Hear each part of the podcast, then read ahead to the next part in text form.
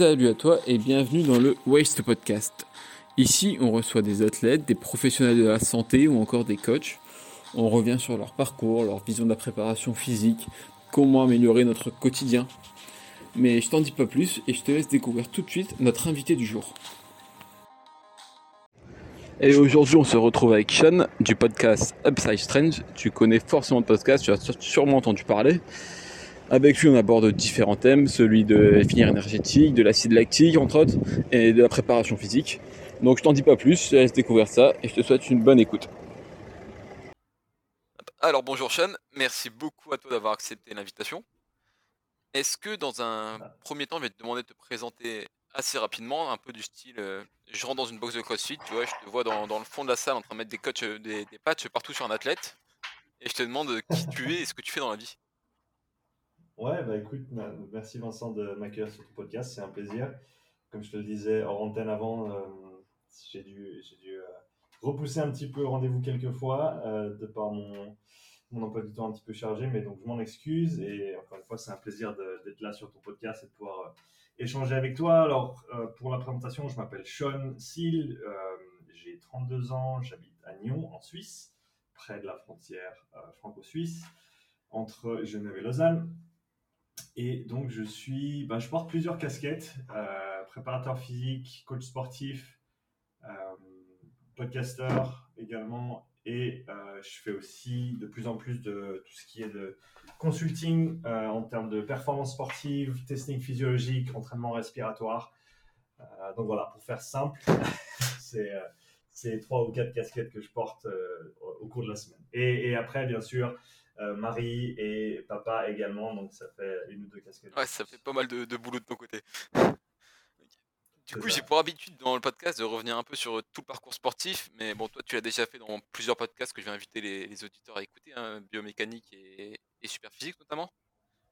Je mhm. vais juste te demander de revenir rapidement, pas que tu te répètes trop, juste parce que là, c'est la tradition de raconter son premier souvenir en lien avec le sport, donc je vais te le demander. Et rapidement ton parcours dans le sport, et ensuite on pourra aborder d'autres sujets. Quoi. Ouais, ouais, écoute, c'est une, une, très bonne question. Première, premier souvenir, je pense que c'était une course, euh, c'était course à pied quand j'étais petit, je devais avoir 8 ans, je pense, euh, d'après mes souvenirs, 8, peut-être 9 ans.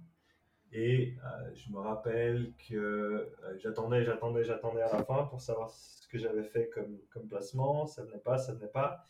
Et au final, ils ont appelé mon nom, mais du coup, vu que j'ai un nom bah, anglophone, c'est écrit S-E-A. Mon prénom c'est S-E-A-N et mon nom de famille c'est S-E-A-L-E. -E, donc Sean Seal, et ils m'ont appelé Sean Seal. euh, donc ça, ça bah, personne ne savait, enfin, c'est pas comme si tout le monde me connaissait, donc euh, ça changeait pas grand chose, mais moi je savais que c'était pas vraiment comme ça qu'on prononçait mon nom, donc ça m'avait un petit peu dérangé. Euh, mais je me rappelle, j'avais fait, j'avais fait deuxième. Je sais plus quelle distance c'était, je sais plus quelle catégorie c'était, mais je sais que j'étais deuxième et que j'étais assez content. Cette course, c'était ton plein gré ou c'était tes parents qui, ont poussé, l'école ou? Écoute, j'étais toujours euh, sportif étant petit. Euh, j'ai jamais le souvenir de mes parents mais m'ayant forcé à faire quoi que ce soit. Donc je pense que c'était de. Honnêtement, j'ai peu de souvenirs de mon enfance. Euh, je sais pas si c'est euh, si les c'est tout ce que j'ai bu quand j'ai joué au rugby. et ou les commotions du rugby, euh, potentiellement, je sais pas. Mais ouais, écoute, de, quand j'étais petit, petit, j'ai pas énormément de souvenirs. Mais en tout cas, ça, c'est la première chose qui me revient à l'esprit quand tu as dit, voilà, premier, premier souvenir de sport. Ah, Donc ensuite, pour revenir un peu sur ton, ton parcours, hein, tu es, parti aux États-Unis, si je dis pas de, de bêtises, c'est ça? Ouais, pas loin. Ah, ah, oui, c'est autant pour moi. Autant pour moi. Non, mais écoute, c'est pas loin. Vancouver, donc juste euh, à côté de la, de la frontière euh, euh, entre, le, entre le Canada et les États-Unis. Et donc, oui, j'étais là-bas pendant, j'étais là-bas pendant 7 ans. Et je suis revenu ici en Suisse il y a deux ans, bientôt deux ans et demi maintenant. Et là-bas, tu as, pu pratiquer différents sports si, si cette fois-ci j'ai bien révisé mes, mes leçons. tu as fait de l'haltérophilie, du, du rameur? Ouais, ouais, exactement. Donc, je suis arrivé là-bas et en gros, j'ai fait. Euh, j'étais en voyage au début et je jouais au rugby à ce moment-là. Donc, j'ai joué un petit peu là-bas. J'ai rencontré ma femme, d'ailleurs, au travers du club de rugby euh, dans lequel je jouais là-bas Burnaby. Burnaby Lake Rugby Club, pour ceux qui sont peut-être déjà allés de ce côté-là du monde. Euh, et ensuite, je suis revenu en Suisse, je suis reparti avec un visa d'étudiant parce que c'était la façon la plus simple de retourner au Canada pour voir ma, future femme. Et euh, dans ce cadre-là, j'ai fait des études en tuyauterie et euh, je voulais pas, en, gros, si je pouvais pas aller au cours, si je pouvais pas aller à l'école, mon visa aurait pu être en péril et donc j'ai décidé de ne pas continuer le rugby parce que ben, les gens qui te sautent dans les genoux, c'est cool, mais quand tu dois être sûr de pas te blesser, c'est pas le meilleur des choix. Et euh, un petit peu avant, j'avais découvert le CrossFit, je sais plus, sur Internet, je pense. Et euh, je m'étais dit, ben, c'est peut-être une bonne occasion de commencer quelque chose de différent. Et donc, j'avais trouvé une box de CrossFit à Vancouver, qui était donc CrossFit Vancouver, qui était une des premières euh, salles dans, dans, le monde il y a très très longtemps. J'ai eu l'opportunité de faire quelques séances en privé parce qu'il y avait, tu n'as pas accès aux classes de groupe là-bas avant d'avoir fait plusieurs séances privées pour t'assurer que tu as toutes les bases. C'est séances fondation, c'est ça c'est ça, c'est les séances fondation et c'était un modèle assez intéressant parce qu'en gros, c'était, c'était une, salle un petit peu en mode coopérative avec les coachs et en gros, tu commençais avec un coach, tu faisais tes séances en individuel euh, pour les fondations. Une fois que, bah, en, gros, tu avais entre 3 et 10 séances suivant ton niveau initial et il voulait simplement que tu aies tous les prérequis pour participer aux classes et ensuite les classes, elles étaient menées par le coach qui t'avait encadré pour les cours de fondation. Donc ça, je trouvais assez intéressant comme, comme façon de faire. Du coup, tu avais quand même un suivi qui était assez. Et du coup, c'est à ce moment-là que tu as découvert les mouvements d'haltérophilie également ou... Exactement, voilà. J'ai découvert l'haltérophilie au travers de cette expérience du CrossFit. J'ai fait un petit peu de CrossFit, j'avais acheté une barre, je m'étais fait une barre de traction, je m'étais fait une box, etc. Donc, je m'entraînais à la maison. Et euh, par contre, j'avais jamais vraiment envie de faire de la compète en CrossFit. Ça, ça, le, monde, le monde du CrossFit m'a toujours fasciné depuis ce moment-là et me fascine toujours. C'est quelque chose que je suis d'assez près. Euh, mais sans nécessairement être complètement investi dedans. Et donc, j'ai pas fait de compétition en CrossFit. Par contre, voilà, comme tu l'as dit, j'ai découvert l'haltérophilie au travers du CrossFit et je me suis inscrit à ma première compète d'haltérophilie. J'ai pris un coach, j'ai commencé à m'entraîner en haltéro et donc j'ai fait, si je me trompe pas, j'ai fait à peu près deux ans d'haltéro, d'entraînement dédié à haltéro et j'ai fait trois, quatre compétitions euh, en Colombie-Britannique, euh, inclus les, les provinciales là-bas deux fois, ce qui était vraiment une très très chouette expérience. Et euh, c'est pendant ce moment-là, en fait, que j'ai commencé à coacher. Euh, parce que je passais, en fait, du coup, j'avais fait, mon, cours de pré-apprentissage en tuyauterie. Ça avait pas, en gros, ça n'avait pas abouti à quoi que ce soit. J'avais commencé à faire de la peinture en bâtiment. Et euh, voilà, je peignais mes maisons et je passais toute ma journée avec des podcasts dans les oreilles. Je lisais des bouquins. Je me rappelle, je lisais Science and Practice of Strength Training de Zatiorsky et Kramer. Euh, je lisais ça dans le bus en allant au boulot le matin. Euh, et donc je me, je ce bouquin euh, dans le bus et au bout d'un moment, ma femme m'a dit, ma femme qui m'a d'ailleurs aidé pour beaucoup de mes grandes décisions dans ma, dans ma vie d'adulte, qui m'a dit, ben écoute, ce serait peut-être bien que les gens commencent à te payer pour toutes ces études que tu es en train de faire à côté. J'ai dit, ben ouais, en fait, tu as raison. Et donc j'ai arrêté de bosser en peinture en bâtiment, j'ai passé mon examen de, de coach, de coach sportif, et j'ai commencé à coacher. Donc c'est par ce biais-là que je suis rentré dans le monde du coaching il y a, il y a de ça maintenant 7 ans et bientôt 8 ans. Mais du coup, en venant un peu de, de l'extérieur du coaching, tu t'es tout de suite senti légitime en tant que coach ou pas? Au début? Ah ouais, ouais, au début je savais tout. Enfin, je pensais que ça... je savais que je savais que les câbles ça servait à rien, que les élastiques c'était pour les nuls, qu'il y avait que les barres qui comptaient, que les haltères, ben, c'était ok, mais ça servait pas à grand chose, que le back squat c'était la vie, que tout le monde devait faire du deadlift, que tout, tout le monde devait faire du bench press. Donc ça, c'était mon niveau initial en tant que coach. Tu vois, avec mon, mon passé de, enfin mon passé, mon petit passé d'haltérophilie et rien du tout que je connaissais de ce que j'avais fait avant.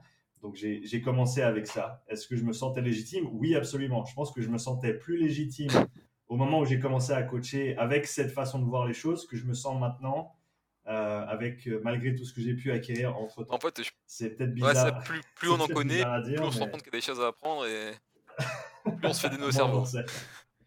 c'est ça, c'est ça, c'est exactement. Et du coup, quand tu te lances dans le coaching, ton objectif c'est quoi? C'est directement la préparation physique? Parce que là, actuellement, tu entraînes une équipe de rugby, si je dis pas de bêtises. Mais c'est. Ton objectif c'est de faire du coaching individualisé ou tu veux directement t'orienter vers la préparation physique? Alors non, je ne m'oriente pas du tout dans la préparation physique dans un premier temps. Je pars dans le coaching. Euh, je fais du coaching de groupe dans, dans plusieurs salles à Vancouver sur les, les, deux, trois premières années de coaching. Je fais un petit peu d'individuel à côté euh, pour moi. donc en indépendant. Et après 2-3 ans de faire un, mélange d'un petit peu tout ça, j'ai travaillé pour 3-4 salles différentes à Vancouver.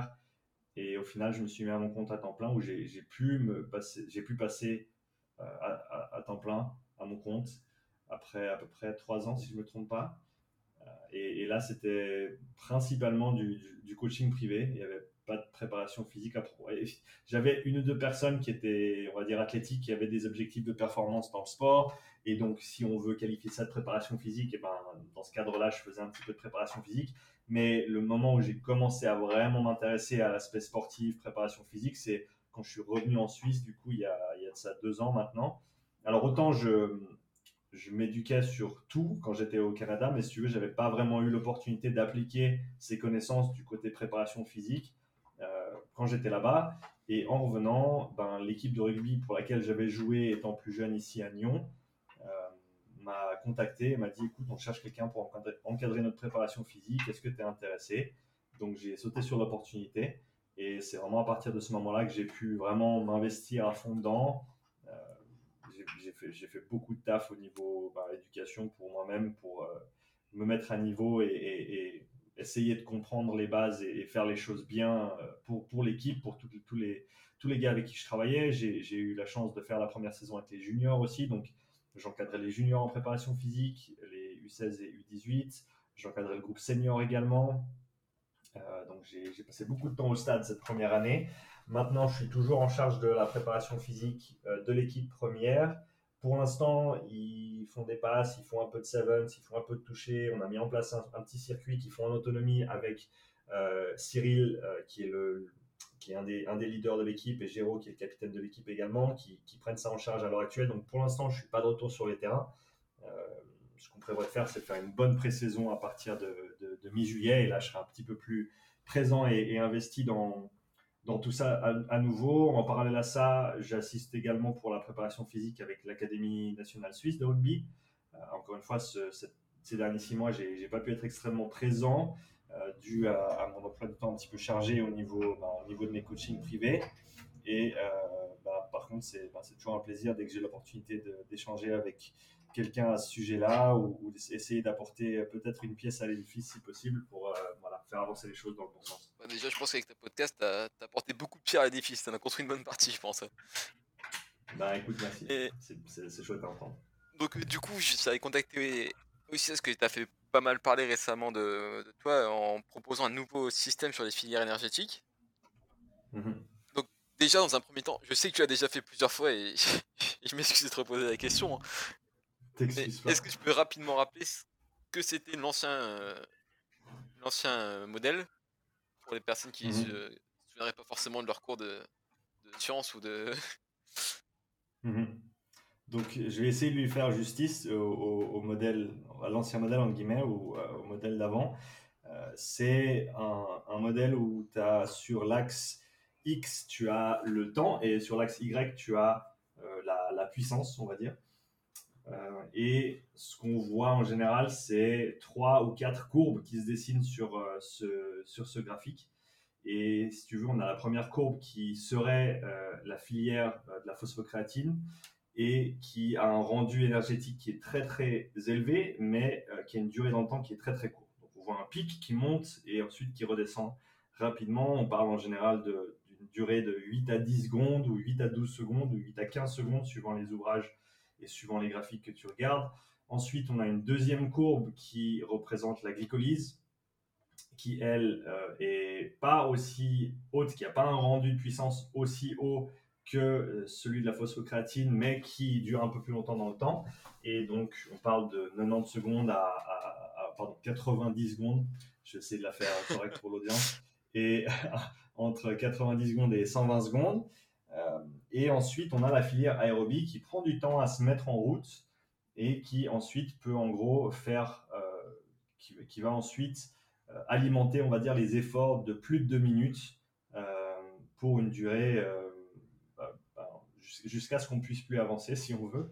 Et donc ça, c'était un petit peu, la, bah, c'est la façon dont moi j'ai appris les choses également au, début. Et donc on, savait que suivant les filières énergétiques qu'on voulait travailler, on avait certains temps de travail et certains temps de repos, avec certaines intensités de travail. et que dans ce cadre-là, eh ben, on pouvait solliciter les différentes filières de différentes manières afin de s'améliorer. Donc, je ne sais pas si ça te convient comme, comme, comme, rappel de base pour, pour le modèle. Ah bah, moi, ça me paraît, ça me paraît super clair en tout cas. Mais du coup, qu'est-ce qui t'a amené, toi, à, à, te dire à un moment, ce modèle est peut-être pas vraiment exact On pas dire totalement faux, mais. Ouais, c'est tout la faute à Evan. Pour ceux qui connaissent euh, Evan Pycon de Training Think Tank, qui travaille beaucoup dans le CrossFit, qui travaille euh, également avec d'autres grosses organisations sportives euh, dans le monde des tout ce qui est du, du tactique, donc militaire, force spéciale, etc. également et qui a un cours qui est disponible, d'ailleurs il est toujours disponible pour les coachs qui sont intéressés et qui parlent bien l'anglais, euh, sur le euh, Training Think Tank Classroom, qui est la plateforme éducationnelle du, groupe de coaching Training Think Tank. Il y a un cours sur le NIRS. Le NIRS, donc c'est N-I-R-S, c'est l'acronyme pour Near Infrared Spectroscopy. En français, c'est la spectroscopie au proche infrarouge, qui est une technologie qui permet de mesurer euh, non, non, invasivement, en temps réel, la saturation en oxygène dans un muscle ainsi que le volume sanguin. Et donc, il a un cours sur cette technologie-là euh, dans, euh, dans cette classroom que j'ai pris, ben, c'était il y a, euh, quoi, c'était il y a à peu près un an, un petit peu plus d'un an. Et en gros, eh ben, il parle de, de, de, ce nouveau modèle des filières énergétiques avec à l'appui des, des, données, on va dire, qui, qui, sont prises sur le terrain et qui montrent vraiment en fait que, pour faire très très simple, l'oxygène est utilisé dès la première seconde de l'effort, qui a pas vraiment de, délai dans l'utilisation de l'oxygène comme on pourrait le penser euh, si on regarde, si on se fie seulement à l'ancien modèle des, filières. Et, donc ça, d'emblée, ça, m'a retourné le cerveau et je me suis dit, mais en gros, je dois remettre en question tout ce que j'ai appris jusqu'à maintenant quand on parle du, du travail de conditioning. Et c'est quelque chose que j'avais certainement vu sur le compte d'Evan peut-être un an auparavant mais je pense que j'étais mentalement pas prêt à remettre en question autant de choses que ça, donc je l'ai laissé de côté. Et là, quand je l'ai revu en, bah, c'était mai 2020, j'ai dit allez, c'est parti. Et à ce moment-là, pendant cette période, j'avais des, des, soucis au dos, et donc je me rappelle avoir passé euh, deux semaines couché sur le canapé, euh, position qui me convenait assez bien euh, à ce moment-là. Et euh, j'ai vu, revu et pris des notes et repris des notes pendant deux semaines sur, le cours, sur ce cours d'Evan pour euh, en gros repartir à zéro, euh, ou ce que je pensais repartir à zéro sur la, ma compréhension de la bioénergétique humaine. Et donc c'est comme ça que tout a un petit peu commencé pour moi de ce côté-là. Et j'ai une petite question par rapport à ça, parce que tu dis que ce cours date d'il y a plus d'un an. Toi, tu l'as vraiment popularisé. Comment t'expliques avant personne avait remis en cause le modèle, etc. C'est, enfin moi, tu vois, j'ai d'un point de vue extérieur, tu vois, moi je travaille pas du tout dans le milieu du sport, mais j'ai vraiment l'impression que c'est toi qui as apporté, en tout cas dans le milieu francophone, ce nouveau modèle. Mmh. Ouais, bah écoute, c'est une très très bonne question. Je me pose la même question tous les jours. pourquoi? Mais c'est vrai parce que au final, il, faut. Qu'est-ce qu'il qu'il faut pour remettre en question un, un, modèle qui, qui est, on va dire, établi et qui est euh, on va dire que la, majorité des gens euh, sont en accord par rapport à la fiabilité, à l'utilité et à la véracité du modèle, ben, qu'est-ce qu'il faut? Il, faut plusieurs choses. Et, je pense que ces choses, elles existent à l'heure actuelle. C'est plusieurs études euh, qui ont été faites et refaites et qui, qui, montrent en fait que les processus qu'on pensait comprendre au niveau métabolique, au niveau utilisation des substrats, au niveau mouvement de, différents substrats dans, le corps euh, pendant certains types d'efforts, haute intensité, basse intensité. On parle notamment du lactate. Euh, et ça, c'est des travaux que George Brooks a fait depuis les années 80. Donc, ça fait 40 ans que George Brooks étudie le lactate. Et ça fait 40 ans qu'il dit que le lactate, c'est pas le méchant. Le lactate, c'est pas ce qui fait mal dans les muscles. Le lactate, c'est pas ce qui te force à t'arrêter. Le lactate, c'est une source d'énergie. Le lactate, c'est comme des sucres. Euh, comme des graisses, c'est quelque chose que nos mitochondries elles peuvent utiliser, qu'elles peuvent brûler. Euh, c'est en, en, gros un des fuels les plus euh, qui, qui, a, qui a le rôle, un des rôles les plus variés dans le corps, dans le sens où ça peut être oxydé dans la fibre qui le crée. Donc quand tu, quand tu, quand la glycolyse s'effectue dans le cytosol de la, de la, cellule musculaire, en gros le résultat sera toujours du lactate. Et ce lactate peut être oxydé dans cette même cellule s'il y a des mitochondries euh, disponibles. Il peut aussi être transféré vers une cellule adjacente, principalement vers des cellules de, des fibres, on va dire, de, type 1, euh, qui ont beaucoup plus de mitochondries et qui sont, on va dire, construites pour, entre autres, euh, oxyder le lactate. Il peut aussi être ensuite transporté dans le sang pour être redirigé vers des muscles non impliqués dans l'activité qui, eux, vont pouvoir oxyder ce lactate. Ça peut, être, euh, ça peut également être retransmis au niveau euh, du foie, qui lui va pouvoir recréer euh, du, glucose pour stabiliser notamment les, niveaux de, glucose dans le sang. et, et, c'est une molécule de signalisation qui va aussi avoir un impact sur, le catabolisme des, des graisses et l'oxydation ensuite des graisses, en sachant que, en gros, pour faire simple, plus il y a de lactate dans le système, moins tu vas utiliser des graisses et, enfin, parmi tant d'autres. Voilà, il y, a, une revue qui est sortie de George Brooks très récemment, cette année, il y, a, un mois en arrière, qui passe vraiment tout ça en revue de A à Z et qui essaye de vraiment mettre un, grand point d'exclamation en, disant ben, le lactate, il faut vraiment qu'on arrête de penser que le lactate, c'est néfaste, que le lactate, c'est pas bon. C'est vraiment une source d'énergie. C'est en gros le lien, si on veut, entre les processus anaérobies et les processus aérobies dans euh, dans notre, notre métabolisme, dans le métabolisme humain. Et, donc ça, c'était, c'est une pièce de l'édifice. Il y a d'autres études comme le Glycogen Shunt Model, euh, qui, qui, qui, est fondamental aussi à mon avis. Il y en a une autre qui est, euh, et je me rappelle plus du titre exact, mais ça parle de la cinétique de la phosphocréatine et de l'oxygène, et, et dans, dans, quel cadre ces deux sont en fait couplés très très étroitement. Euh, maintenant, en ayant appris un petit peu plus depuis que j'ai fait cette présentation, je ne sais pas si c'est toujours aussi couplé que ça. Euh, je pense que suivant les intensités d'effort, il peut y avoir un découplage à ce niveau-là, mais je ne suis pas encore sûr, ça faut que je creuse. Euh, il y a ça, et ensuite, bah, comme je te disais avant, il y a l'outil du MOXIE ou du NIRS, la technologie de manière générale, qui te permet vraiment de voir en temps réel ce qui se passe dans le muscle, et tu vois très très bien que que ce soit une contraction isométrique, que ce soit un sprint, que ce soit le, début d'un effort euh, moins intense et plus long, l'oxygène va toujours être utilisé euh, dès les premiers instants de l'effort. Et en gros, ce qu'on veut retenir du nouveau modèle, en guillemets, ou du, modèle actuel, parce que nouveau, ben, il est, ce modèle, il, faut qu'il soit, il soit sujet à interprétation et il faut qu'il soit, euh, il faut qu'il puisse être modifié dans le temps, parce que on est toujours à la merci des technologies qu'on a à disposition pour prendre nos mesures. Et au fur et à mesure que les technologies évoluent, notre, euh, nos modèles doivent évoluer avec. Il y a 40 ans en arrière, on n'avait pas accès à, la technologie du NIRS euh, au niveau portable qu'on pouvait mettre sur quelqu'un euh, sur le terrain. Hier, je l'ai fait même en piscine. donc, on, peut vraiment utiliser ces infos partout maintenant.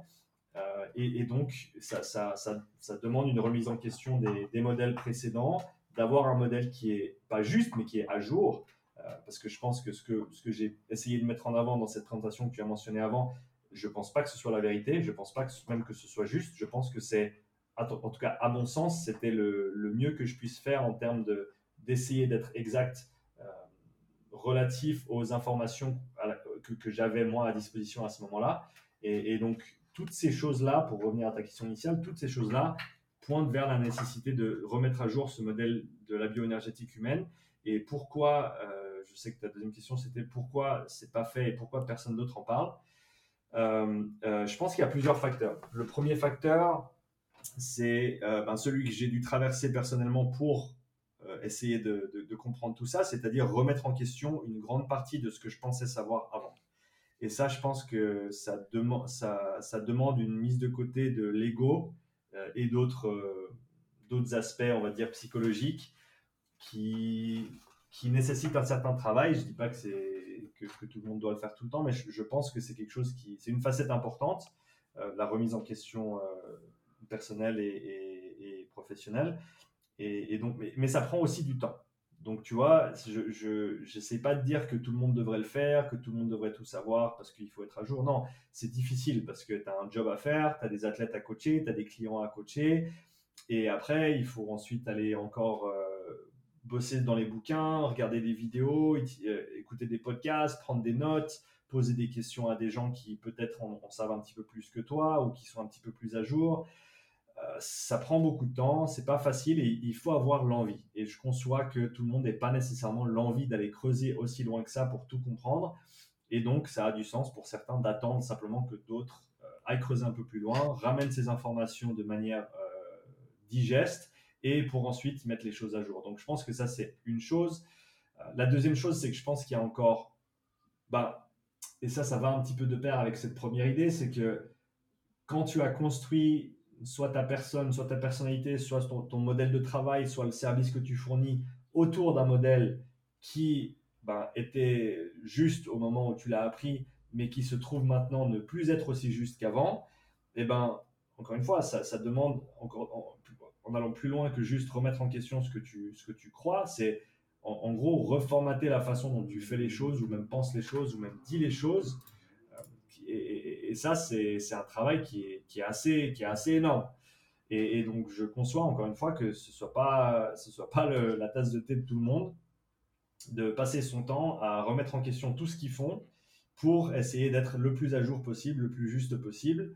Euh, donc je pense que ça, c'est deux des, raisons. Après, il y a bien sûr des gens qui sont, on va dire, encore, euh, qui se raccrochent à, ces idées-là parce que peut-être ils ont un intérêt à, maintenir ces idées, que ce soit pour eux ou pour leur réputation ou pour une image qu'ils ont. Ou, tu vois, par exemple, la vidéo que j'ai faite sur les filières énergétiques, à l'heure actuelle, je pense qu'elle est encore assez correcte, assez à jour, mais dans 10 ans, je pense qu'elle sera fausse. Qu'est-ce que ça veut dire? Ça veut dire que ma vidéo, qui maintenant bah, a la majorité des vues sur ma chaîne YouTube, eh ben, elle va plus servir à rien. Et donc, il faut se dire, ah bon, ben voilà, ça, ça sert plus à rien, et, il faut pouvoir s'en détacher. Et ça, je pense encore une fois que c'est pas quelque chose qui est nécessairement facile à faire. Donc ça, c'est deux ou trois choses qui me viennent à l'esprit comme ça. Hum, je pense qu'il y a plusieurs facteurs qui font que euh, on ne soit pas à jour à tous les niveaux, dans tous les domaines. Euh, je pense pas nécessairement que ce soit, euh, je pense pas nécessairement que ce soit une réponse facile ou qu'il y ait une, une... seule réponse. Ou... une seule réponse, ouais. Mais du coup, quand tu as exposé ce, ce, nouveau, ce nouveau modèle, t'as pas eu peur un peu de la, réaction des, bah, du monde du sport ou des autres coachs qui disent, qui, auraient pu penser, tiens, il essaie de faire du buzz, il essaie de, il essaye de montrer quelque chose de nouveau alors que bah, les bases sont là. Euh, non, ça m'a ça m'a jamais traversé l'esprit parce que parce que l'intention n'était pas celle-là. Et les gens, ils peuvent toujours penser ce qu'ils veulent. Il y a personne qui te connaît aussi bien que toi. Euh, je pense que même même les même les gens les plus proches de, de toi, ou on va dire, bah, je vais prendre moi comme exemple. Je pense que même les gens les, les plus proches dans ma vie, euh, la moitié des choses que je pense savoir d'eux, c'est faux. Euh, donc ça, je pense qu'il faut s'en rendre compte. Et quand tu mets ça en perspective, tu te rends vraiment compte qu'en fait, les gens que tu crois connaître parce que tu regardes leurs vidéos sur YouTube ou parce que tu suis leur Instagram, en fait, tu n'as aucune idée. Tu n'as aucune idée de qui ils sont, tu n'as aucune idée de ce qu'ils font, de pourquoi, de comment. Et donc, les gens, ils peuvent penser vraiment ce qu'ils veulent. Ça me, ça, me, ça me, fait ni chaud ni froid. Et, pas, de manière négative, mais je pense vraiment que c'est l'intention qui compte dans ce, cadre-là. Et mon intention à moi, c'était, et, ça l'est toujours au travers du contenu que j'essaie de partager, pour moi, c'est un effort qui me permet de mieux comprendre les choses. Pour moi, c'est une façon de synthétiser, d'essayer de, de, ramener toutes les informations euh, dans, à un endroit, des choses que je pense comprendre à l'heure actuelle, pour essayer d'en faire sens. C'est vraiment ça, en fait, c'est faire sens des choses. Et pour faire sens des choses, à mon avis, parler, c'est une des meilleures façons de le faire, si ce n'est la meilleure façon de le faire. Parce que, et parler en direct avec quelqu'un en face de toi, parce que tu as le feedback, tu vois leur visage, tu vois leurs expressions, tu vois si ça résonne, tu vois s'ils comprennent, tu vois s'il faut que tu clarifies quelque chose, tu vois s'il faut que tu repartes deux, trois pas en arrière pour ensuite avancer. Et, ce feedback, je pense qu'il est, fondamentalement important, d'où l'importance des conversations humaines qu'on devrait avoir et qu'on a, je pense, de moins en moins pour plusieurs raisons, Covid, la technologie, ce genre de choses euh, sont, certaines, certainement des, pièces euh, à, prendre en compte. Et, donc pour moi, ben, une, façon de faire ça sans avoir un interlocuteur, c'est d'essayer de créer une présentation créer une, une pensée qui soit euh, semi-cohérente, ou en tout cas cohérente par rapport à ce que je pense comprendre, et faire en sorte qu'elle soit digeste pour les autres. Parce que, à mon avis, si j'arrive à faire quelque chose qui tient la route et qui a du sens, ça veut dire que je suis certainement pas trop loin du juste, ou en tout cas de ce que je pense être juste à, l'heure actuelle. Et ben, j'ai fait l'effort d'essayer de, citer tous les papiers, même si je ne suis pas dans la recherche, je, un peu, euh, je suis certainement maladroit dans la plupart des choses que je fais quand je parle de recherche parce que j'ai pas de formation là-dedans, j'ai pas de formation académique, tout ce que j'ai appris c'est YouTube et c'est des bouquins. Euh, j'ai pas de master, j'ai pas de bachelor, j'ai surtout pas de, doctorat. Et, donc, j'ai essayé au mieux de, de, garder une trace de tous les papiers que j'ai lus. J'ai essayé de faire la liste de tous ces papiers-là dans la description de la vidéo pour que les gens puissent aller vérifier les informations que j'ai mises en avant. Et, je, je, je l'ai fait dans cette vidéo et je le fais toujours et je m'efforce de le faire. C'est en gros, si tu regardes cette vidéo, si tu écoutes ce contenu et que tu penses qu'il y a un endroit où, y a, euh, où ça ne tient pas la route, où il y a une faute et que tu arrives à m'amener, je ne te demande pas des, preuves, mais si tu arrives à, m'amener une, une, raison tangible pour laquelle ce ne serait pas juste, moi je suis tout à fait prêt à l'entendre parce que encore une fois, l'intention, c'est d'essayer de mieux comprendre les choses. L'intention, c'est pas d'avoir d'avoir raison. L'intention, c'est pas d'être juste. L'intention, c'est pas d'être le premier à dire quelque chose. C'est vraiment d'essayer de faire sens des choses pour mieux comprendre. Je pense que le corps humain, c'est c'est là, pour moi, c'est la chose la plus fascinante qui existe dans le monde. C'est, c'est un système complexe qu'on est, qu'on est, qu'on n'a même pas commencé à envisager de comprendre je pense que ce qu'on a entre les deux oreilles, c'est littéralement la chose la plus complexe qu'on connaisse à l'heure actuelle, au-delà de tout l'univers euh, connu ou visible euh, ou mesurable.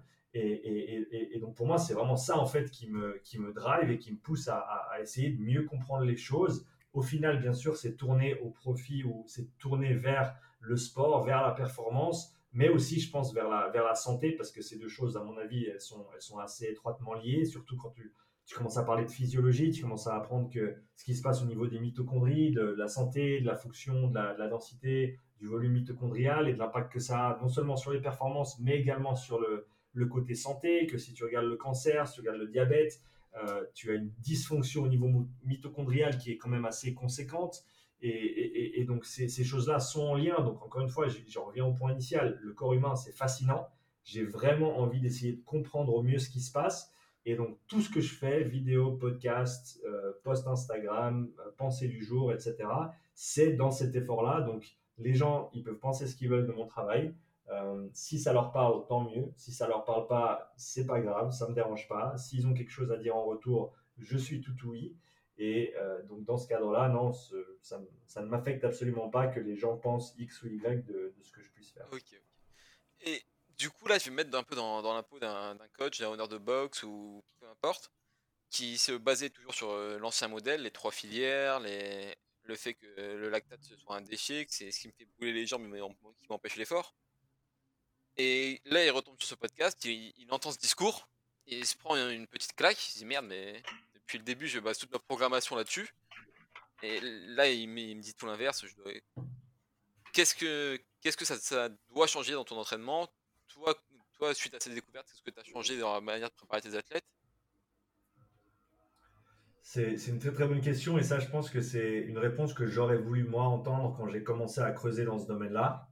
Parce qu'au début je pensais vraiment qu'on devait jeter le bébé avec l'eau du bain, que tout ce qu'on faisait c'est faux. Ben, souvent quand on a une épiphanie, quand on, voit la lumière au bout du tunnel, on se dit ah ouais voilà j'ai, trouvé le nouveau truc. Et eh ben on se dit voilà faut tout recommencer à zéro, mais non, non surtout pas. Donc pour les coachs qui écoutent ça pour la première fois, qui sont confrontés à l'idée que l'ancien modèle bioénergétique n'est pas aussi correct que ce qu'on pensait, euh, je pense qu'il ne faut pas s'affoler déjà. Il faut, il faut si, si tu fais bien ton boulot en tant que coach, en tant que préparateur physique, quoi qu'il arrive, tu vas faire un suivi des progrès de tes clients ou de tes athlètes. Tu vas avoir des, que ce soit des tests, euh, soit isolés, soit intégrés à l'entraînement, qui vont te permettre de jauger de la progression de l'athlète ou des clients sur la durée euh, dans la, ou dans le temps. Et, ça, je pense que ça, il n'y a rien qui change. Il faut euh, établir une base, il faut s'entraîner et il faut voir ensuite si l'entraînement a produit les résultats escomptés. Et, ça, et ça de manière cyclique et continue, et c'est ça qui va faire qu'on continue à progresser, qu'on continue à faire progresser nos athlètes et nos clients. Donc fondamentalement, ça, ça change rien du tout. Le, type d'entraînement qu'on faisait ou qu'on fait, je pense pas qu'ils doivent nécessairement changer non plus. Euh, et c'est ça que au début j'avais du mal à comprendre, c'est que juste parce que la bioénergétique, la physiologie qui est sous-jacente euh, au modèle est et dans un second temps aux, entraînements qu'on fait, juste parce que ce qui est sous-jacent est, faux, ne veut pas dire que les entraînements en eux-mêmes sont faux. Alors, si on, on, essaye de dire, ben, je fais des sprints euh, pour solliciter euh, telle ou telle filière, euh, alors ben, peut-être que c'est pas aussi juste que ce qu'on pensait. Après, est-ce que ça veut dire que faire des sprints, ça marche pas? Ben non, on sait très bien que ça marche. mais peut-être qu'on, que ça marche pour d'autres raisons que ce qu'on pensait. Donc, je pense, je pense vraiment pas qu'il faille tout changer. je pense qu'il faut. Moi, moi, ce que ça m'a apporté dans la façon de, que j'ai de, coacher, de tester, d'aborder l'entraînement et, la physiologie, c'est d'avoir, on va dire, une perspective qui est un petit peu différente, mais qui est, on va dire, un petit peu plus critique dans le sens où tu vas un petit peu plus loin pour vraiment comprendre qu'est-ce qui, à l'heure actuelle, limite cet athlète et qu'est-ce que tu dois faire pour faire en sorte que cet athlète continue de manière individuelle, spécifique et précise. Ça, je pense que pour moi, c'est la plus grande différence. Euh, en sachant que, en gros, le, un, rendu, par exemple, si tu regardes des watts sur un airbike, euh, sur un effort de. Bah, alors, prenons un, exemple que tout le monde connaîtra, un 2000 mètres sur rameur. Et ça, je l'invente pas. Je, reprends beaucoup de choses de, beaucoup de monde que j'écoute. Donc, si les gens m'entendent dire des choses qu'ils ont déjà entendues d'avant d'autres personnes, je l'ai certainement emprunté à eux. Je ne, je ne, veux pas prendre le crédit pour ces choses-là. Mais l'exemple du 2000 mètres rameur, eh ben, tu as trois athlètes qui font un 2000 mètres rameur. Ils ont le même temps. Ils font, je sais pas, ils sont, ils sont assez bons. Donc, ils font un 6,32 euh, au 2000 mètres. Et euh, par contre, ben, si tu regardes au niveau physiologique, ces trois athlètes-là, ils n'ont pas nécessairement les mêmes besoins. Ils n'ont pas nécessairement les mêmes choses qui les limitent et ils n'ont pas nécessairement le même potentiel d'amélioration dans différents domaines. Euh, quel domaine de quel domaine on parle? Ben, Notamment au niveau, si tu penses à la VO2 max comme étant la capacité intégrée de, de, de l'organisme à absorber, distribuer et utiliser l'oxygène, c'est vraiment ça la définition, avec donc le système respiratoire, le système cardiovasculaire et le système musculaire ou métabolique. Eh ben, lequel de ces trois systèmes ou lesquels de ces trois systèmes ont le plus de potentiel d'amélioration à l'heure actuelle? Eh ben, en allant un petit peu plus loin dans la physiologie, ça tu peux le déterminer. Mais simplement de voir que le gars il a tenu un 6,32 sur son 2000 mètres, ça, ça te dit pas comment il a obtenu ce 6,32. Euh, donc je pense que ça apporte en gros un niveau de détail supplémentaire et, je pense, et je pense vraiment que ça peut apporter des précisions à l'entraînement, ou en tout cas à l'approche à, adopter avec un certain athlète à un certain moment dans le temps. Pourquoi je dis à un certain moment dans le temps? Parce que si notre coaching est bien fait, si nos programmes sont bien faits, si les entraînements sont bien faits, la physiologie va changer. Euh, quelqu'un qui, par exemple, ne sait pas bien ou ne peut pas bien utiliser l'oxygène dans, ses, dans ses quadrilles parce que peut-être ils n'ont jamais fait de travail de renforcement, ils n'ont jamais fait de travail de vitesse, et eh ben si ils font du travail de renforcement lourd, s'ils font des sprints, s'ils font des sprints répétés, et eh ben tu verras qu'ils vont avoir un potentiel d'utilisation d'oxygène qui sera plus grand, donc ils vont pouvoir utiliser plus d'oxygène au niveau cellulaire euh, pendant ces efforts-là, et donc produire un rendu euh, en, watts, en vitesse, en effort qui sera plus haut, qui sera plus grand. Et euh, à partir du moment où ils ont, on va dire, où ils ont rectifié cette limitation, ou j'aime de moins en moins parler de limitation parce que c'est un terme qui est négatif et que j'aime pas nécessairement beaucoup. Euh, j'aime bien penser, ou j'essaie maintenant de penser plus en termes de potentiel d'amélioration. Donc, quel aspect de ta physiologie a le plus grand potentiel d'amélioration maintenant? Et eh ben peut-être que maintenant c'est ben, au niveau musculaire. Donc, on va travailler au niveau musculaire. Donc, on va focaliser. Alors, est-ce qu'on va que faire ça? Non, bien sûr. On va garder un programme qui est bien équilibré. Et, je veux dire, si, on, a, assez étudié dans le domaine de la préparation physique, on sait ce qui marche, on sait ce qu'il faut de manière générale. Après, c'est vraiment ajuster de manière, euh, euh, détaillée sur certains paramètres pour continuer à faire avancer. Et c'est clair que plus l'athlète a un haut niveau, plus les, euh, ajustements vont être petits. Et c'est clair qu'avec un débutant, bah, tu peux faire plus ou moins n'importe quoi. Tu es, sûr d'avoir des, des, des, progrès tant que tu ne le blesses pas, bien sûr. Donc, voilà, plus tu as, un âge d'entraînement avancé, plus tu as un niveau d'entraînement qui est avancé, plus c'est peut-être intéressant de partir dans ces détails-là. Parce que bah, c'est clair qu'au début, tu, commences avec quelqu'un, parlons d'un client lambda qui vient vers toi, qui veut, qui veut se remettre en forme. Est-ce que je leur fais des tests physiologiques? Alors moi, je le fais parce que j'ai les outils et ça m'intéresse de savoir. Mais ensuite, est-ce que je vais baser tout mon entraînement et mon coaching sur ces données-là? Non, parce que je sais ce dont ils ont besoin. Ils ont besoin de travail de renforcement, ils ont besoin de faire du travail d'endurance et ils ont besoin de faire du HIT, quelque chose entre les deux, CrossFit, des WOD, tu les appelles comme tu veux, euh, quelque chose au milieu, plus bien sûr toutes les bases, euh, si on parle de, de, euh, de mobilité, d'amplitude, de, mouvement articulaire, de tout ce qui est l'aspect santé, la nutrition, le sommeil, gestion du stress, enfin, toutes les choses que tout le monde connaît. Donc, mon approche ne va pas nécessairement changer, changer simplement parce que j'aime bien, les, bien la physiologie et j'aime bien regarder ce qui se passe, euh, on va dire, sous le capot. Mais pour un athlète qui, qui a un stade un petit peu plus avancé, ben, par exemple, ça peut permettre, là j'ai eu l'occasion euh, aujourd'hui et hier de travailler avec Flavie, qui se prépare pour un, ultra swim. Elle va faire le lac Léman pour ceux qui sont ah soit pas loin en France, soit en Suisse. Elle va faire l'aller-retour dans la longueur. Elle a fait l'aller simple qui fait déjà 75 km il y a pardon, 75 km il y a 2-3 ans de ça. Et là, l'année prochaine, elle se prépare pour faire un aller-retour. Et j'ai la chance de travailler assez étroitement avec David Rivera, qui est son préparateur physique pour ce, pour ce challenge-là. Et dans ce cadre-là, ben, je les assiste un petit peu avec euh, ben, ce que je fais, donc le profilage physiologique. Là, aujourd'hui, on l'a fait en course à pied parce que ben, elle veut faire un petit peu de travail de course à côté. Et pour quelqu'un qui s'entraîne pour un ultra swim, eh ben, c'est clair qu'elle va avoir énormément de volume d'entraînement euh, en, natation. Et ce serait quand même pas mal si ces entraînements en course à pied correspondent à ce qu'elle a besoin de travailler euh, en course à pied et de manière générale. Donc, dans ce cadre-là, c'est intéressant d'avoir plus de précision et pas de dire, bon, ben voilà, tu vas aller courir, tu vas faire euh, entraînement 1, 2 et 3 parce que c'est ce que tout le monde fait. non, là, on peut dire, ben voilà, tu as 3 heures, 4 heures à dédier à tel type d'entraînement ou ou à, telle modalité, par exemple la course à pied par semaine. Eh ben, on veut s'assurer que chaque heure que tu passes, chaque minute que tu passes dans ces entraînements, elle va être productive. productive. Et on veut aussi s'assurer qu'on ait un suivi dans le temps des progrès que tu fais à ce niveau-là pour euh, recalibrer les zones d'entraînement, recalibrer les zones de fréquence cardiaque, recalibrer les objectifs et on va dire la direction de l'entraînement à intervalles réguliers, que ce soit tous les deux mois, tous les trois mois, tous les quatre mois, suivant ce qu'on essaie de travailler. Et, à ce moment-là, ça devient déjà beaucoup plus intéressant euh, d'avoir cette approche-là parce que, encore une fois, elle ne peut pas vraiment se permettre d'avoir énormément de travail superflu. Et il faut que, il faut que chaque minute d'entraînement soit optimisée au mieux, enfin dans l'idéal bien sûr. Et, donc je pense que là, ça peut, ça peut apporter quelque chose de plus. Je pense que je me suis perdu un petit peu et je ne sais pas si j'ai répondu à ta question, euh, mais en tout cas, j'espère que ça aura. Non, mais ça a répondu, mais c'était super intéressant même. D'ailleurs, est-ce qu'on peut suivre euh... C'est Flavie, ça? Flavie, on, ouais. peut, on peut suivre son, parcours quelque part, si on peut lui faire un peu de pub parce que ça c'est impressionnant quand même. Hein. Ouais, ouais, ouais. Alors, son, nom complet, c'est Flavie Capozzi, C-A-P-O-Z-Z-I. Euh, tu peux la retrouver sur Insta. Il y a une page dédiée à son événement sur Facebook. Euh, si tu cherches son nom, et je crois que c'est natation 150 km.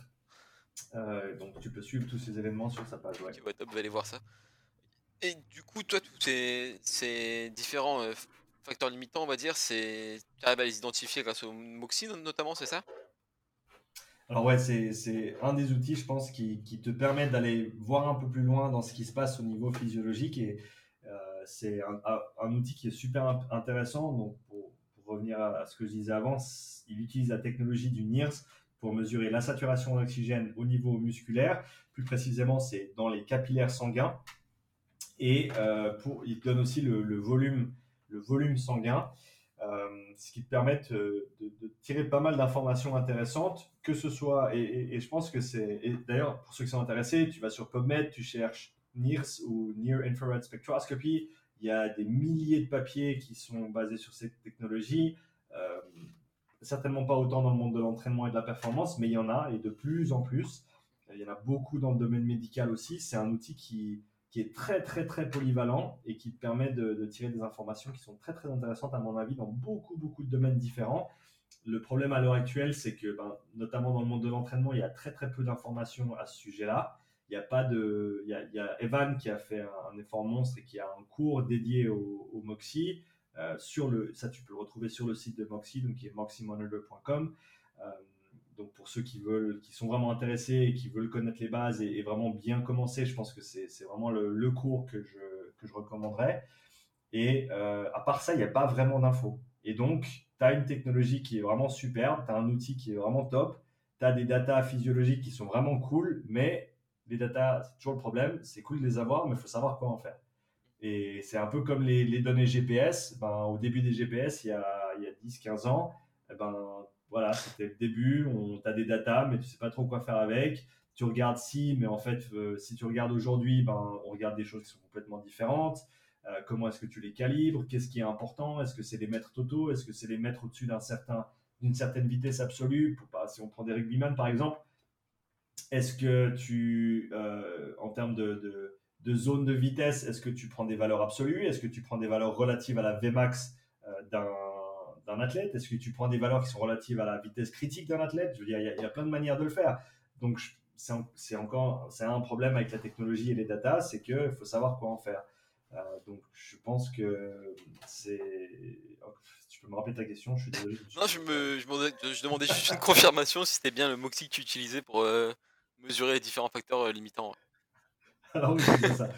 Faut, faut, que je me, faut que je me calme, calme, un petit peu. Ta réponse était beaucoup trop simple et ma, ma réponse était ta question était beaucoup trop simple et ma réponse était beaucoup trop compliquée. Et du coup, sur ces, sur ces différents facteurs limitants, est-ce que tu sais, j'ai vraiment pas de mal à formuler cette question, mais à quoi est dû le facteur selon la personne?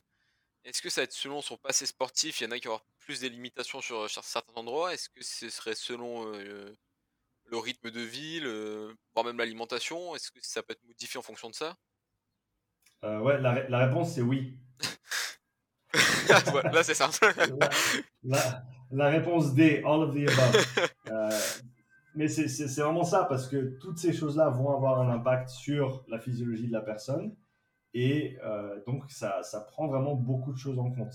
Après, comment faire la différence entre toutes ces choses-là? Ben, C'est là où ça devient un petit peu un trou sans fond, parce que tu découvres ce truc, tu arrives à mesurer ce qui se passe au niveau oxygène, mais ensuite, qu'est-ce qui a un impact sur l'oxygène? Qu'est-ce qui a un impact sur la vasodilatation métabolique? Qu'est-ce qui a un impact sur la vasoconstriction sympathique? Qu'est-ce qui a un impact sur les contractions mécaniques au niveau musculaire, les occlusions sanguines? Euh, Et, j'en passe. Donc, je veux dire, c'est vraiment c'est un trou sans fond et je pense que c'est normal parce que tu parles d'un système complexe qui est le corps humain. Euh, mais donc oui, ça te donne ces infos, mais comment, à, quoi attribuer ces limitations exactement? Bah Ça, je pense que de toute façon, ce sera c'est très très dur, si ce n'est impossible de le faire de manière exacte. Et si on parle d'un point de vue purement santé, est-ce que tu penses qu'il y a une de ces limitations qui serait euh, intéressant de travailler en priorité par rapport aux autres? Si on parle de santé sur le long terme, de, bah, de vieillir en bonne santé? Ouais, euh, c'est une très bonne question. Je, alors, je ne pense pas dans ce cadre-là que je parlerai de limitation. Parce que si on parle de, limitation, de facteurs limitants ou de systèmes limitants, on est dans un contexte quand même où on a un, rendu effort qui est maximal, en sachant que quand on passe un certain seuil, eh ben, on va avoir un, système, un des systèmes, pour parler simplement, c'est rarement un seul des systèmes bien sûr, mais en gros, pour, pour faire très simple, imagine que, et on, va prendre euh, l'analogie de Jörg Feldman, qui est un petit peu le, grand-père de toute cette façon de, de penser, qui est notamment à, la, base de l'idée du euh, Maximum Lactate Steady State, qui a été popularisé par quelqu'un d'autre, mais vraiment c'était son idée à la base, avec euh, Balance Point, Balance Point euh, Training, Balance Point Racing au Canada il y a plus de 20 ans de ça. et si tu veux, son analogie, c'était, ben, je repars sur l'aviron, imagine un bateau avec quatre personnes dedans, et ils font un 2000 mètres. Et tu as, donc, as athlète A, B, C et D ben, si athlète B euh, à 1500 mètres de la course, il commence à plus ramer, qu'est-ce qui se passe? Ben, C'est athlète A, C et D qui vont devoir compenser. Donc tu pourrais dire que l'athlète B, c'est l'athlète limitant et euh, les, les, athlètes A, C et D, c'est les athlètes compensateurs. Et donc, à un moment donné, tu as un système qui va commencer à traîner un peu la patte et les autres systèmes qui vont commencer à devoir fournir plus de travail pour compenser. Et donc, à partir de ce moment-là, tu sais que ton temps est compté euh, parce qu'au bout d'un moment, bah, les compensateurs ne pourront plus compenser et c'est là que ton effort va soit se réduire, soit s'arrêter. Et ça, je pense que c'est parlant comme analogie, mais encore une fois, c'est dans un contexte d'effort maximal. Dans un contexte de santé, euh, c'est pas nécessairement applicable à mon avis. Euh, maintenant, avec ce que je sais au niveau santé, qu'est-ce qui est très très important? Je pense que, je l'ai mentionné brièvement avant, je pense que la densité et la fonction mitochondriale, elle est fondamentalement importante pour la santé. Et ça, je pense que pour ça, le travail d'endurance, le travail de base, le travail foncier, le, travail long et lent, peu importe comment on l'appelle, il est fondamentalement important. Qu'est-ce que ça veut dire? Est-ce que ça veut dire que euh, Josiane, 53 ans, qui a jamais fait de sport, elle doit aller faire 3 heures de vélo 4 fois par semaine? Non. Pour elle, ça va certainement être l'équivalent de ben, tu vas marcher, idéalement plus que, que, que, moins. Donc, si tu peux aller marcher deux heures par semaine, euh, à raison de, je sais pas, 45 minutes à la fois, par exemple, d'aller faire une bonne grande marche, ben ça, c'est l'équivalent d'une bonne séance d'endurance pour un cycliste euh, du Tour de France. et pour, pour cette dame-là, avec son, son statut d'entraînement. Donc ça, je pense que c'est extrêmement important du point de vue santé mais c'est pas c'est pas nécessairement lié tu vois à, l'aspect performance qu'on pourrait extraire de, des, données euh, ben, du Moxie par exemple. Donc ça c'est fondamentalement important et, je pense que ce qu'on sait déjà de manière générale et, tu vois je le dis comme ça avec des termes peut-être un petit peu compliqués et c'est peut-être même pas nécessaire. Tu regardes les méta-analyses qui existent depuis plusieurs dizaines d'années maintenant les deux choses qui ont la plus grande corrélation inverse avec toute cause mortalité c'est la masse musculaire ou la force et euh, l'endurance ou la VO2 max.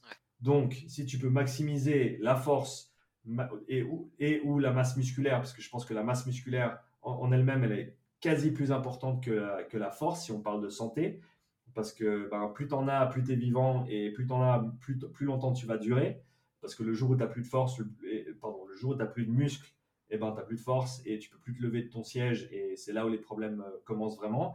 Donc, pour moi, santé, tu parles masse musculaire, tu parles VO2 max et tu parles amplitude articulaire. Et si tu arrives à combiner tout ça euh, comme, comme euh, on va dire, chose secondaire de, qui, va, qui va sortir, c'est terriblement dit, mais comme chose secondaire qui va sortir de, la masse musculaire, c'est euh, la densité osseuse qui est aussi fondamentalement importante au niveau structurel.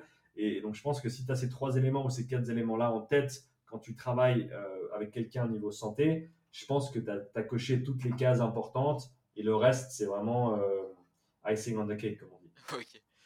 Et du coup, pour finir un peu sur euh, tous, ces, tous ces modèles, j'ai vu que récemment, tu as fait un peu un tour des box de CrossFit avec ton Moxie pour tester différents athlètes. Est-ce que tu as vu des, des points qui reviennent souvent, des points faibles ou des points forts qui reviennent souvent dans, dans, dans le CrossFit, enfin chez l'athlète de CrossFit alors, je pense pas que j'ai testé assez de personnes pour vraiment dire ce qu'il y a dans un athlète ou dans un autre. Après, ce qu'on voit, ce que je vois jusqu'à maintenant qui est intéressant, c'est des profils types, entre guillemets, qui, qui, ressortent quand même pas mal. Euh, et, ça, Evan en, parle énormément. Donc, pour ceux qui veulent creuser plus loin, je vous recommande d'aller voir en tout cas sa page Instagram. Il vient de, euh, il vient de lancer aussi un, Substack où il poste beaucoup d'articles et, je crois qu'il faut payer 2-3 sous par mois, mais pour ceux qui lisent en anglais et qui sont intéressés par la physiologie de l'exercice, euh, c'est vraiment quelque chose à, aller voir parce que c'est vraiment top ce qu'il fait.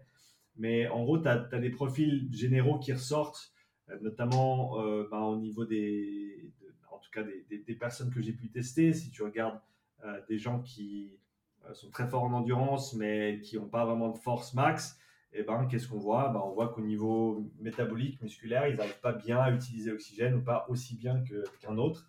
Et donc, qu'est-ce qu'il faut travailler? Ben, C'est pas sorcier, il faut faire de la force, il faut faire des sprints, il faut faire des répétitions de sprint. Et ça va nous aider à améliorer ce côté-là.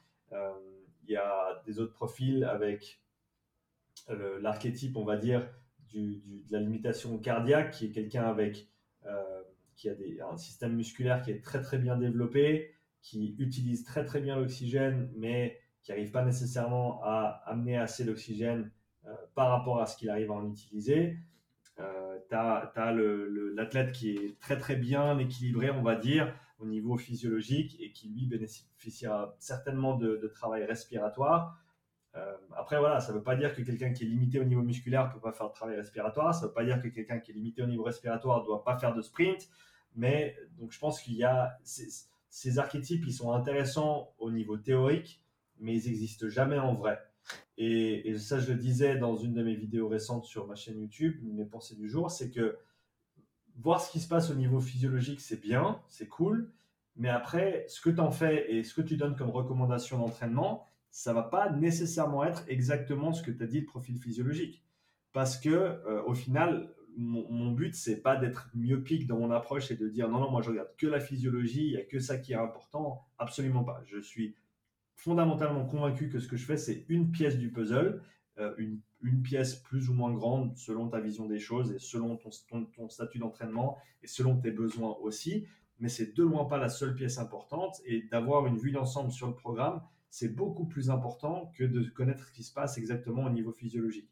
Après, comme je, comme je le disais avant, c'est intéressant rien que pour le fait d'avoir un suivi quantitatif des progrès au niveau physiologique sur euh, le moyen et le long terme. Donc là-dessus, c'est intéressant. Euh, et donc pour les athlètes que j'ai testés jusqu'à maintenant, des fois, je leur donne des recommandations qui sont exactement en ligne avec ce dont ils ont besoin par rapport à leur profil. Des fois, ben, je regarde leur programme d'entraînement, je regarde leur profil physiologique et je vois un trou dans le programme qui est encore plus gros que le, la potentielle limitation que j'ai pu trouver au niveau physiologique et je vais leur recommander, je vais leur recommander d'aller, d'aller bosser, d'aller bosser ces trucs-là qui bossent pas. Tu vois, et juste parce que je l'ai, je l'ai pas vu au niveau physio ou je l'ai vu au niveau physio, ça veut pas dire que c'est exactement la, ou c'est la seule chose sur laquelle il faut se focaliser. Donc, euh, tu, tu, vois, tu vois vraiment de tout en termes de profil.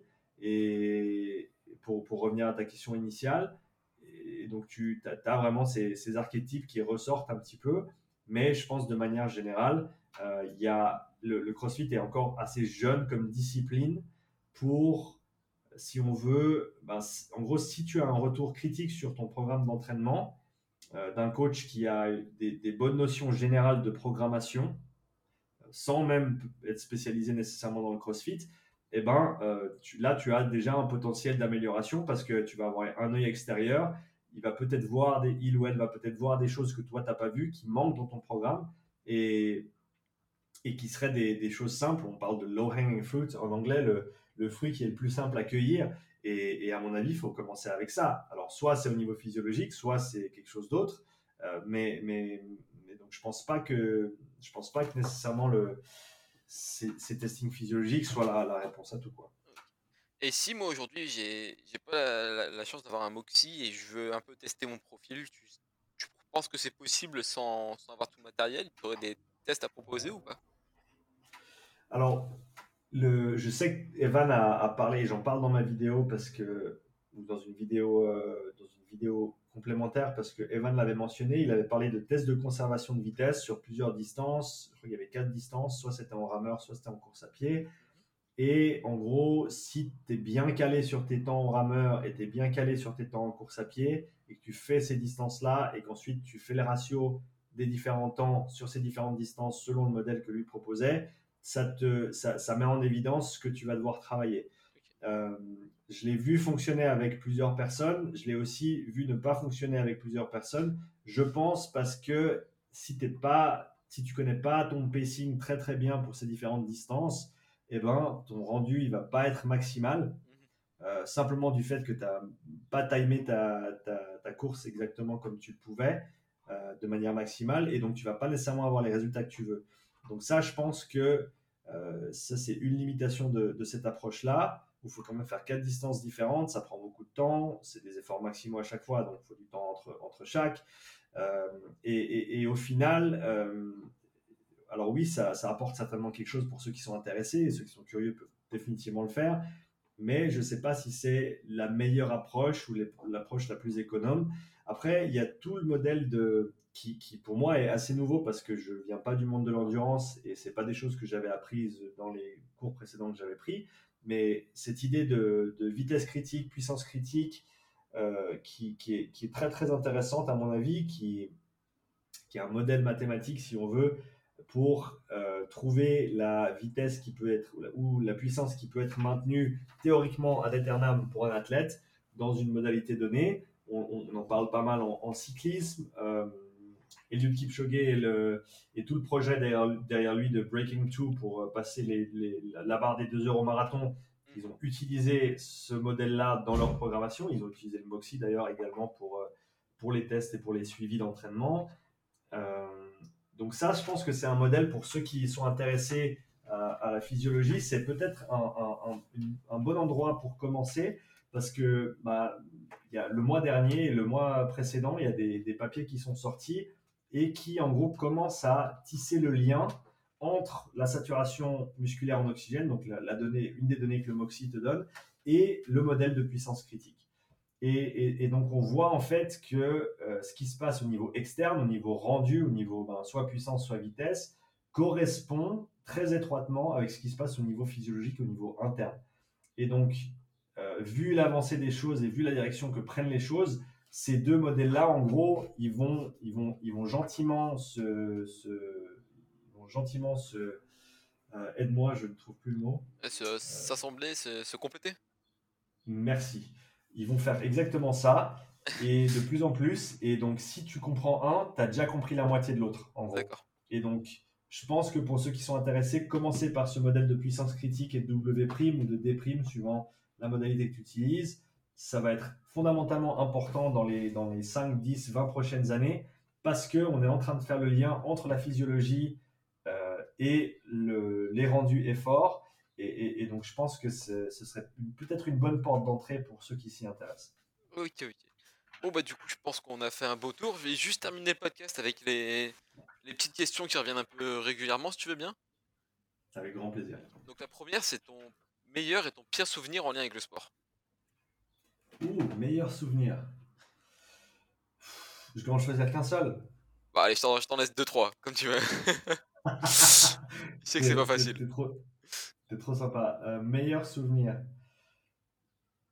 Je pense un des meilleurs souvenirs, ça a été gagner le championnat suisse avec l'équipe de Nyon quand j'avais 18 ans, si je ne me trompe pas. Euh, j'avais commencé le rugby à 17 ans, mon frère avait commencé avant moi. Et je m'étais vraiment découvert une passion et j'avais, du coup, bah, je m'étais entraîné, j'avais joué et j'ai eu la chance de passer en équipe première euh, un petit peu après mes 18 ans. Et je crois, soit à 18, soit à 19 ans, bah, on a gagné le championnat. Euh, j'ai marqué en finale, donc c'était assez ah, incroyable.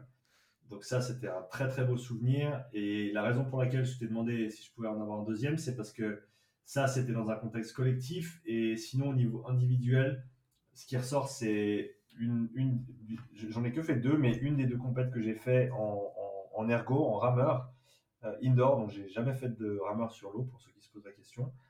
Euh, mais je me suis un peu entraîné comme un acharné et j'ai fait une compète au Canada. C'était rien d'extraordinaire comme temps. C'était 6,21.4, je crois. Euh, mais c'était vraiment, pour moi, c'était vraiment, c'est un sport qui est fondamentalement individuel. L'ergo en, indoor, bien sûr, pas l'aviron.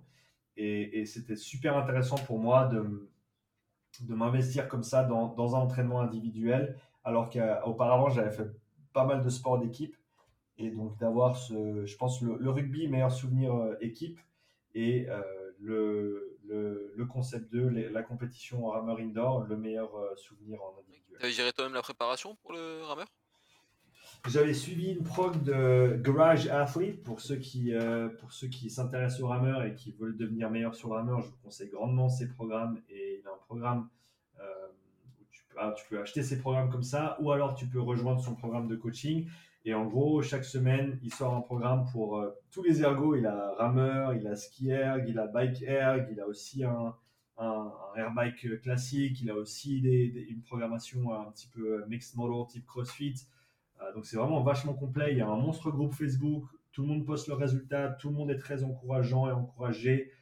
Euh, c'est vraiment super. J'ai beaucoup appris de lui et de toute sa communauté. Justin Farina, pour ceux qui, qui s'y intéressent, j'ai fait un podcast avec lui sur mon podcast. Donc euh, un petit plug pour lui, je vous recommande d'aller voir sa page Insta et de suivre ses travaux. Et encore une fois, si tu veux être meilleur sur un ergo, ben, va faire ses programmes, va suivre sa prog. C'est vraiment top. Donc j'ai suivi sa prog. Mais après, voilà, donc euh, on va dire que c'était, mon coach, mais pas nécessairement direct dans le sens où je suivais une prog collective. Mais, et, après, ouais, je me suis occupé de. Euh, une chose que j'ai faite à cette compétition que j'avais jamais vraiment fait avant, c'est creuser un peu plus et utiliser un peu plus l'aspect euh, visualisation et préparation mentale qui, a été très très très euh, qui m'a beaucoup aidé dans cette compète et qui était super intéressant à, explorer un petit peu. Encore une fois, c'est pas comme si j'avais étudié et coaché là-dedans pendant des années, donc je suis vraiment pas un expert, mais rien que le fait de le mettre en application de A à Z, c'était vraiment super. Euh, et, donc voilà, j'ai les programmes de Justin et puis un, petit peu de, moi aussi à côté. Quoi. D'accord. Et du coup, la côté, le côté un peu moins fun, ton pire souvenir? Mon pire souvenir en sport. Euh, pire souvenir en sport. Je sais, je sais pas, je pense pas, je pense pas que je puisse donner un pire souvenir parce que, enfin, c'est un peu, c'est un peu nul comme réponse, mais le sport c'est la vie. Euh, pour, pour moi, c'est une chance de, de, pouvoir bosser dans ce milieu-là. Euh, c'est une chance d'avoir pu faire des compètes et, d'avoir pu m'entraîner dans plein de sports différents et de pouvoir continuer à le faire. Et, là, comme je disais avant, je reviens d'une longue blessure au dos, donc j'ai pas pu être aussi actif que ce que je le voulais, mais ça, va de mieux en mieux. Et, donc, je me, je me, réjouis de pouvoir me, me, refaire un petit peu mal dans, dans le bon sens.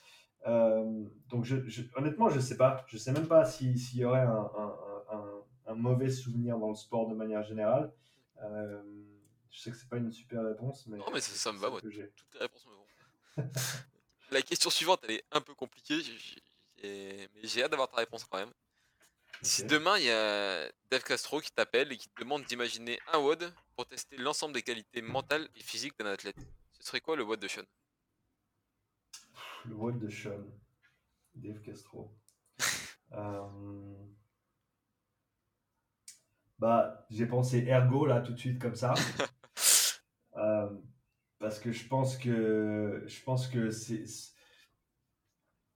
je pense que ce serait une modalité cyclique qui fait que c'est vraiment ça, ça t'atteint au niveau systémique parce que quand c'est une quand c'est une histoire d'endurance locale euh, genre des HSPU euh, à mon avis, c'est c'est pas le même genre d'effort et de si tu parles surtout parce que tu as mentionné le mental, c'est pas le même genre d'effort, c'est pas le même genre de de contraintes au niveau mental euh, quand tu quand tu voilà quand simplement euh, voilà t'as plus de t'as plus de triceps, t'as plus d'épaules, euh, t'as plus d'abdos et tu peux plus faire le mouvement, c'est c'est pas la même chose que quand quoi qu'il arrive tu peux continuer à avancer. Donc je pense que ça, ça, doit ça doit inclure un, un, un air bike, mais J'aime aussi l'idée d'avoir un aspect technique à maintenir. Donc, honnêtement, je pense quelque chose sur le rameur, quelque chose de dégueulasse sur le rameur.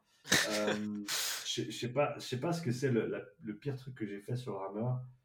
Euh, des, des, des, des, Honnêtement, je pense que c'est un, un, truc genre des, des 1500 mètres euh, avec des 1500 mètres avec, je sais pas, 4, 5, 6 minutes de repos et tu dois en faire 3 ou 4. Mhm.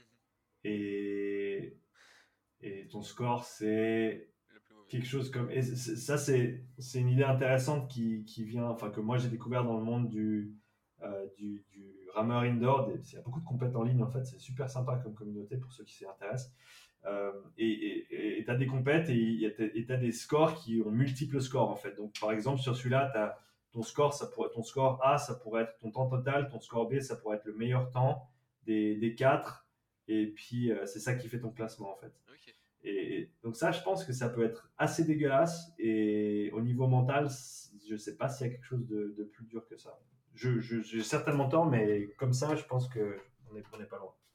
Ok, ouais, c'est parfait. Moi, ça, moi, ça me va. J'essaierai ça à l'occasion. Euh, ouais, tu, tu, fais ça à tes propres, à tes propres périls. La question suivante, c'est si tu as un petit tips à donner au quotidien qui peut améliorer eh ben, la vie de, beaucoup de personnes, les performances, ou simplement euh, la santé de beaucoup. Toi, quelque chose que tu fais au quotidien qui, qui fait la différence? Dormir. tu sais quoi? Je m'attendais à cette, à cette réponse. Je voulais t'embarquer sur le sommeil avant. Je me suis dit, il va y aller tout seul, c'est sûr. en plus, tu vois, euh, on parle beaucoup dans tes podcasts, tu vois, et comme je disais tout à l'heure, moi je mm. travaille de nuit. Du coup, quand je t'entends en parler, ça me fait mal. je me dis, je suis foutu. ouais.